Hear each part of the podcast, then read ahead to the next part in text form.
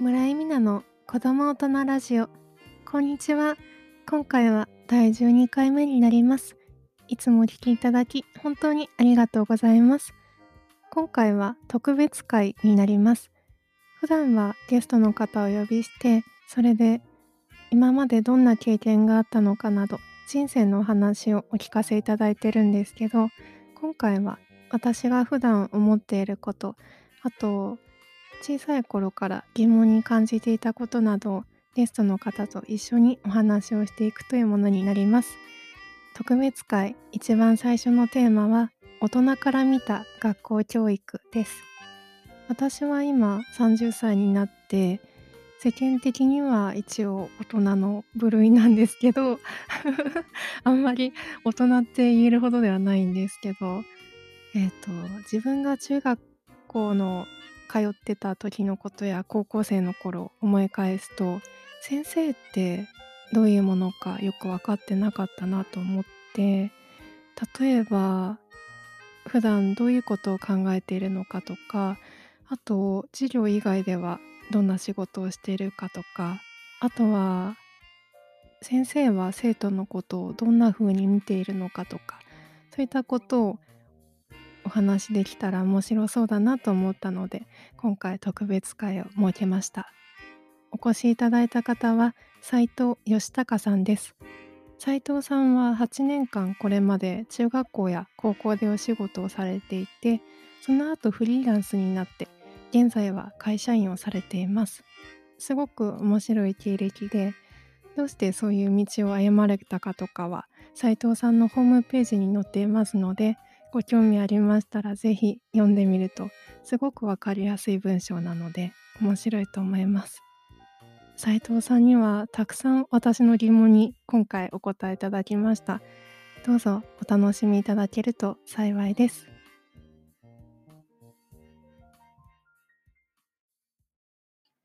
では今回のラジオは特別会です。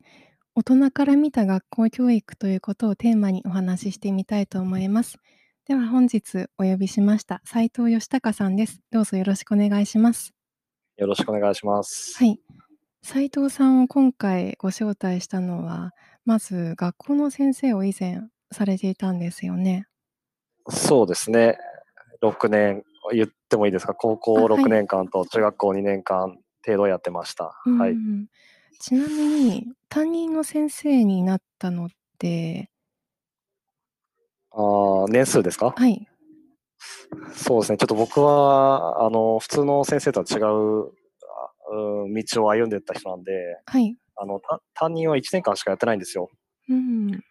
普通であれば、割とこう、1年目は学校を見て、はい。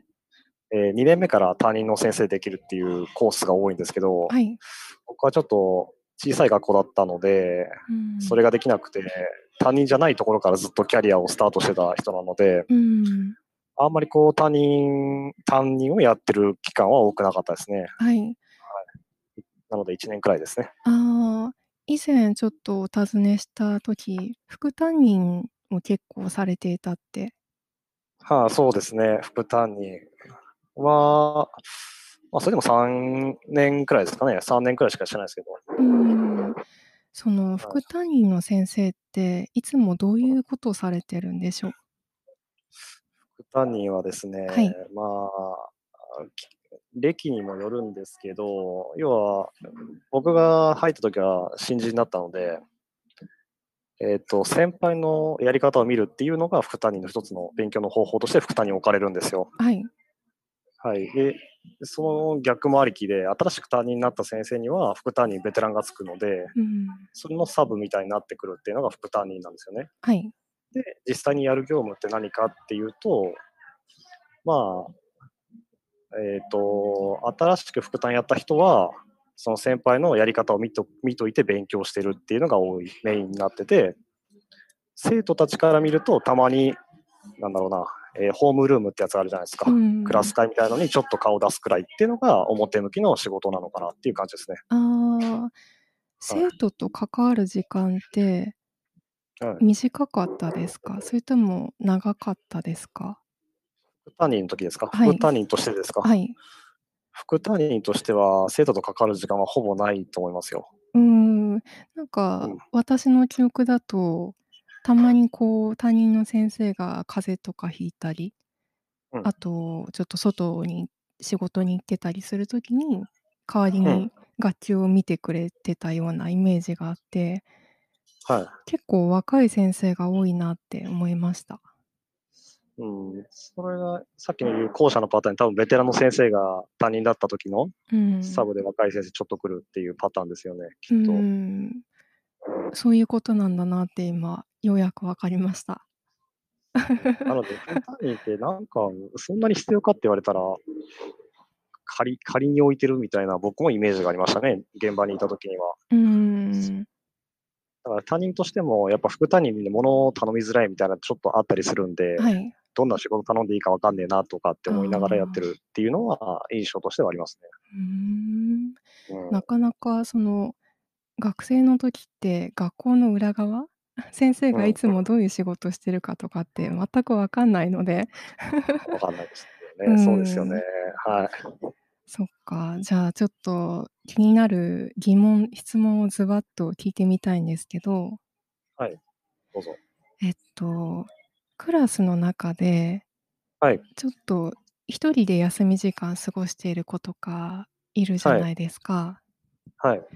ああいう子って先生から見てなんとなく分かるんですか？空気感とかで。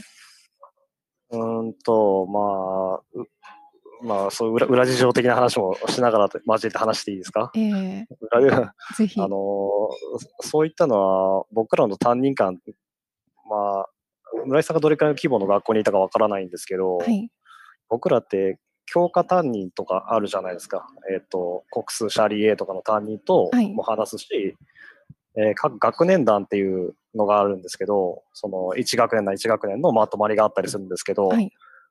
そういった人たちで、あの子どういう状況なのみたいな話し合いが行われたりするんですよ。へだから、え。あの、じゃあ、まあ、僕は理科とか農業とかだったんですけど、そあの数学の時あの子めっちゃ輝いてるよとか、うん。理科の実験の時だけすごいよとか、うん。あと友達関係こんな感じになってるよとかっていうのは情報で入ってくるんですよね。へまあ、もちろえ。ん聞きに行くこともあるんですけど、はい。そういうのは聞きながら子供たちを見てるっていうのがやり方かなっていう感じですね。ももちろんその一人のそのクラスに入った時に、あ、この子ちょっとうまくいってないなっていうのももちろん見えてますね、僕らは。ん。じゃあどうまあ。関わろうかっていうのを、誰が関わるか、どの先生が関わるかとかっていうのも、こう連携しながら作り上げていくっていうフォーメーションを取っていくみたいな感じになりますね。なるほど。ネットワークができてるんですね、先生同う士で。まくうまくいってれば、今日はあの人が怒ったから違う先生で優しく声かけようみたいな、今日頼みますみたいな連携を取りますよ。へえ、そうか。それってどの先生が、例えばどはい。ういう子につくとかって、どううん。いう風に判断してるんですか？あーっと、え、それさ最初の時期ってことですか？最初のクラス編成の話ですか？あ、いえいえ。じゃなくて？えっと、その子の性格を見ながら、ちょっとうん、う見なまくがらですね。いってないんだったら、この先生をつけたらいいんじゃないかみたいな。そうですね。多分あの子は、この先生のことが好きだからちょっとお願いしますみたいな、その先生にも言ったりはしますよ。うーん、すごいじゃあ、学生のことをかなり鋭く見てるんですね、先生って。うーんと、ただそれ規模規模によったうり。その、なんだろうな、学校がどど何を求めてるかにもよると思いますね。ってん。いうのは、僕のところはかなり少ない人数で編成された学校にこう勤務してたので、ま、他人のところできなかったんですけど、はい。そういったところはやっぱ子供たちを丁寧に見れるんですよ。うーん。あ、まあ、保育園とかでも多分そうだと思うんですけど、小規模の方が子供を見てあげれるよねっていうような感じになると思うんですね。うーん。で、逆にその高校とかで行くと、進学とかがメインになってくると、あんまりそういうのは、こう見なくてもいいじゃんってなってくると思うので、うーん。そういったところはもっと見ないと思います。勉強の点数だけ上がれとか、進学率が良かったらいいよねとかっていう風な方に力が入る。教科学習とかっ。ていうんですけど、教科指導とか。うーん。あるので、学校によっても違うので、一概には全部言えないっていうのがちょっとうん、あるなっていうので、ちょっと全部そうだよとは言えないですけど。なるほど。じゃあ、学校ごとに特色があってうん。でもそれって入ってみないと分かんないですよね。正直なところ。わかんないと思いますね。はうーい。わかんないん。と思います。うーん。なので、その辺は、うん、まあ、その中身も知ってるっていうのもありますし、僕が今親になったっていうのもあるんですけど、はい。どういった子をどういった場所に入れてあげようかなっていうのは親目線ではありますよね。なるほど。とか、学校の雰囲気とかを見てるのはそのあたりかなと思いますね。うーん。さっきうまくいってない子っておっしゃってたんですけど、はい。例えば、一人で過ごすのが好きな子もいれば、友達とちょはい。っと今上手くなってないから、休み時間一人で過ごすっうん。ていう子がいるじゃないですか。はい。うん。その辺って見てたら分かりますか？ちゃんと。うーん、そのあたりもやっぱた担任に聞きますけどね、全て。一旦どういん。う状況でああなってるのとかは聞きますね。うーそしたん。らその担任に全部情報が一旦集まるんで、はい。あの子とうまくいってないからこうなってるんだよねとか、でも今違う子と仲良くなってるんですよねとか。とかっていう情報を取得してるって感じかな。ああ、担任の先生ってどういう時間で、そういう自分の学級の生徒さんたちを見てるんですかね？ホームルームの時間とかで、そういうこと分うん。かるものなんでしょうか？ああ、ま、気になるから聞くっていう感じですかね。気になるから、はい。他の授業ではどうかっていうのを情報収集してるっていう感じかな、担任の先生は。うーで、うんまくうまくいってることとかってあんまり気にならないんですよ、楽しそうにしてるから。ああ、確かに。うん、ただその内面で何を思ってるか知らないけど。内面から表面出てくるじゃないですか。で、表うん。面がやばいなって思ったら、やぶちょやっぱちょっとおかしいなってやっぱなるんでうーん。そこは丁寧に扱ってもらえる部分かなと思いますけどね。うーん。うん。その、ちょっと気になる子がいたらうん。例えばその子が自分から先生に何か言ってくれるのを待つのか、自はい。分からちょっと声かけてみようかなって先生の方が思うのか。うん、まあ、基本的には声かけると思いますよ。あ先生方あ。側から声かけるもあるうし、ん。まあ、それが違うなと思ったら友達から声かけてもらいますね。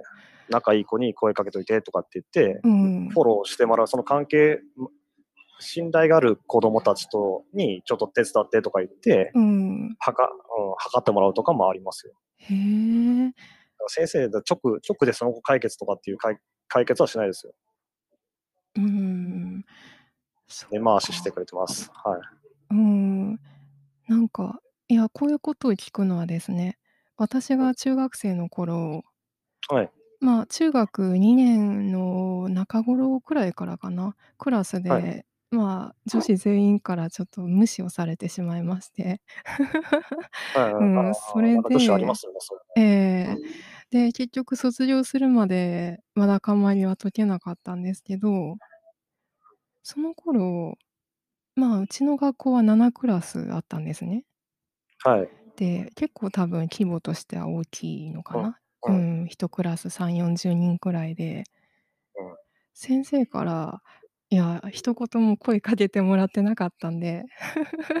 うーん。だから、いや、ちょっとどうなってるのかなって、当時のことを思い返すと、聞いてみはい。たかったから今お尋ねしてみたんですけそう、ど。うん、そうですね。そそれをい聞くと、うまあ、聞いん。てうん、なんとも言えないんですけど、そう、話と違うって話になると思うんですけど、そこってやっうん。ぱり、その先生の子供たちへの思いってのが多分でかいなとは思いますけどね。うーん。というのは、はい。あの、もう僕はやっぱ子供と関わりたいっていうのは、その当時すごいあって、う僕ん。も同じようなちょっと中学校そんなに、ね、せ青春してたわけじゃないというか、はい。ちょっと色々あったというか、ううんん。人なので、やっぱ関わってあげたいなって思うから、やっぱ変えてあげたいなと思って入ったんですね、教職業界に。うん。だけどそうじゃない先生だって中にはやっぱいるんですよ。うん。もう公務員だし、え、クビにならんし、え、ずっと頑張っても疲れるしっていう先生がいるんですよね。はい。一定数はう確実に。ん。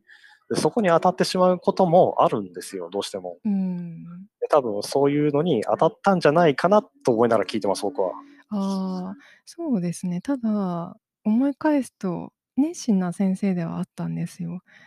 それ。で、結構、なんだろう不良っぽいような学生とかを主に担当するような、要はうん。信頼されているような先生ではあったんで、だかうんうん。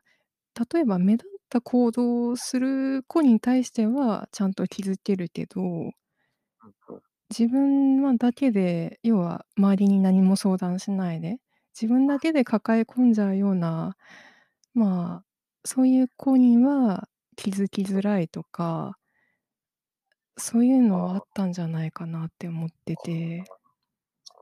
それは村井さん自身がそういうはい。タイプだったってことですか？うーん、そうですね。そうだな。そうなると、うん、た手助けできないかもしんないですね。うーん。っていうのはあるかな。なるほど。先生の方うん。も、場合によっては気づけない。うーん、まあ、何をいろんな子たちは見て、顕著には出やすいにしてはも、い。その子が内面は何を持ってるかっていうのは全てやっぱ他人なので分かんないと思うんですよね。うん。ううん、まあ、それは大人だってそうだと思うんですよ。えあのえ。人いつも元気そうだけど、内面すごい悩んでるよなんて、全員分かるって言われたら、分かんないじゃないですか。うまあ、推し量っん。てあげることはできたりとか、ちょっとこう吐露するとか、なんかその、うん、大変な時にちょっとポロって言ってたら、あ、そうなのかなっていうのは分かってあげられるんですけど、うーん。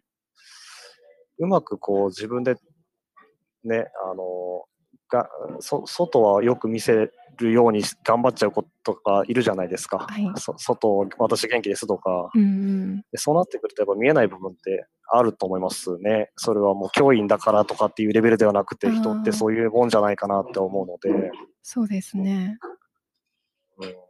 うん、大人同士でも、それは見るのは気づくのは難しいっていうのはよくわかります。うん。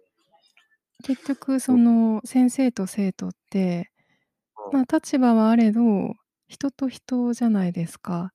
そうですね。相性があるし。うんうん。うーん。ただ、学生の頃って、うん。先生を先生としか見れない。なんだろう、もっとそれ以上の、例えばいつもどういう生活してるのかなとか、そんなはい想像はい。まではなかなか及ばないわけですね。ああ、はいはいはいはいうーはい。ん、だから、なんだろう。何でも話していいとか、そこまで思えるような信頼関係を築くことってうんうんうん。先生という立場に立場がある以上うん。なんだろう、肩書きか、肩書きがある以上難しいことでもあるなとは思ってるんですよ。ああ。うーん。そうだな。うーん。え、高校もあれ、はい。普通科でしたっけ？うん、普通科ですね。そうですよね。はい。僕も普通科なんですけど、はい。僕が勤めた農業高校なんですよ。はい。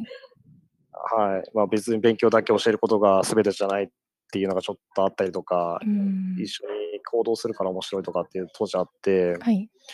で、やったら割とその垣根って越えれたりするんすよね。ああ。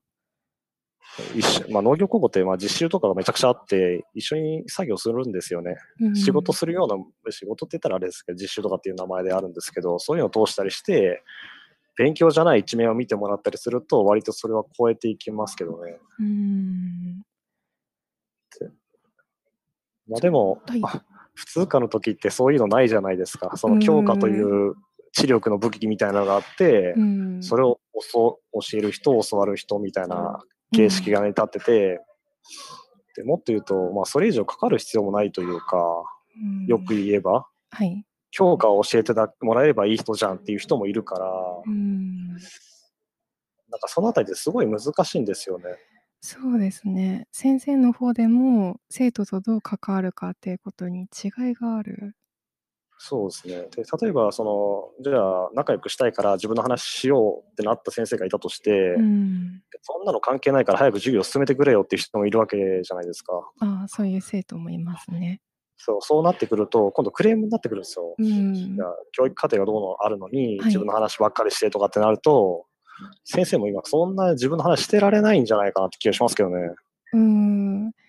その人のことをもっと分かってあげるとかができない状況になってきてるうん。気がしますね。ああ、じゃあ思ったんですけど、まあ、先生ごとにもそういう違いがあるっていうことじゃないですか。はい、あだから、い。一人の先生に対してだけじゃなくて、学校にはいろんな先生がいるわけですよね。はい、いますね。はうい。ん。だから、もっといろんな先生と話す機会、なんかうん。そういうのが欲しいなってちょっと思いました。えーっと、先生と話す機会が欲しい。うーん。なんあかあ。担任の先生か、もしくは教科を担当してくれてる先生としかうん。話す機会ってないじゃないですか。でももうん。しかしたら、学校の先生の中には、自分が話しやすい先生も、まだ話したことがないだけで、うん。ひょっとしたらいるってことですよね。ちょっとそまあ、れを今。感じました。たくさんいると思いますよ。うーん。話して、あの、やっぱでも先生も話してくれたら嬉しいですからね。生徒からいろいろ声かけられるの楽しいですから、うーん。話しに行行った方がいいかもしれないですね。生徒から。先生から行くのってやっぱ個人的にひいきしてるとか、うそんな風に言われん。たりするし、はい。難しいんですよ、割と。うーん。来てくれるから話すっていう方が割と楽だったりしますけどね。先生の立場からすると。うーん。そうか。高校のうん。時は、私は結構、これまでよりも先生と仲良くはなって、うんうん。例えば放課後とか、私バンドやってたんですけど、はい。なんか社会科資料室みたいなところを借りて、ドラムをはい。やってる社会科の先生がいたんですよ。で、ドラはいはいはい。ムセットとかが、その部屋の中にあったから、ちょっとはい。それとか叩かせてもらったりとかして、そういううんうん。感じでコミュニケーションは取れてましたね。うんうんうんうん。うん、やっぱそうですね。そういう、なんか、授業以外のところで関わりがあると全然違いますよね。うん。うん。そうか。じゃあ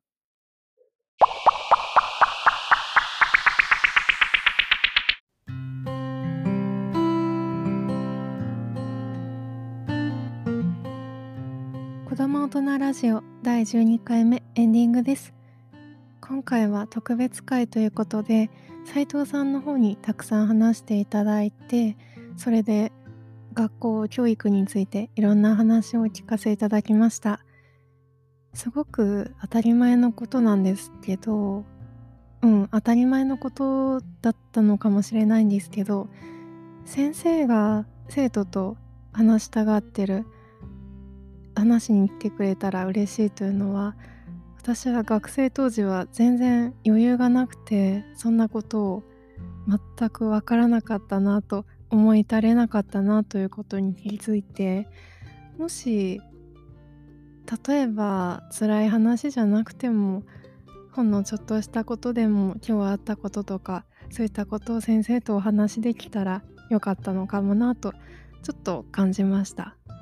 あとは大人側からすると驚いたのはいやこれも当たり前のことなんですけど生徒の方も学校や授業に対して求めてるものが違うと。